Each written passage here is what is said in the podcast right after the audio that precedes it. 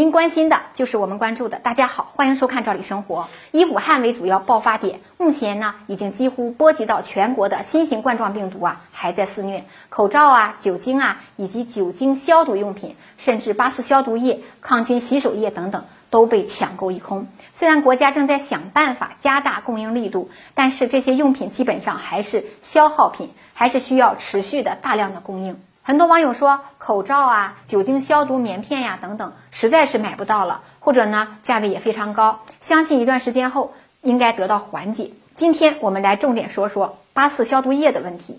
八四消毒液啊，其实我们并不陌生，在医院等地方呢被广泛的用来消毒使用。眼下呢特殊时期，很多人为了做好自我的防护啊，也大量的采购了八四消毒液。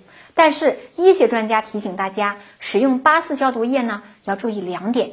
第一点呢，八四消毒液一定要稀释使用。很多人觉得病毒严重，这个八四消毒液浓度越高越好，其实也不然。大家一定要把消毒液跟水充分稀释以后呢，再使用。而且大家一定要注意，如果在家庭啊、教室啊、办公室啊等等使用，消毒完毕一定要开窗通风，不然会对人体产生很大的危害。大家可以参照一比二十九的比例呢，给物体表面积消毒。第二点呢也很重要，就是很多人喜欢用八四消毒液呀，给卫生间消毒，尤其是给马桶消毒。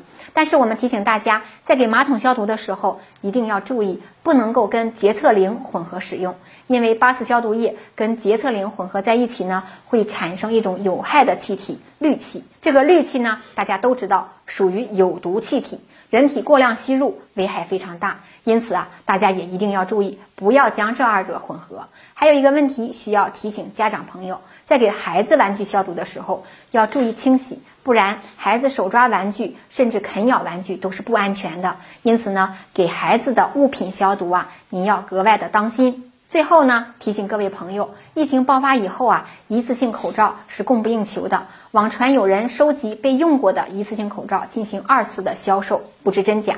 大家在使用完一次性口罩以后呢，不要乱丢，要正确的销毁。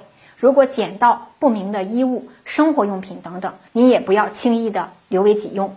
没准儿呢就是因为有人呐接触到病人病菌等原因丢弃的一定不要随意的触碰和使用。现在大家都处在非常忐忑不安的时期要科学合理的防范疫情不信谣传谣更不能蛮干和胡干。今天的话题我们就聊到这儿这么有用的信息希望您能传递给您的亲朋好友。咱们明天见。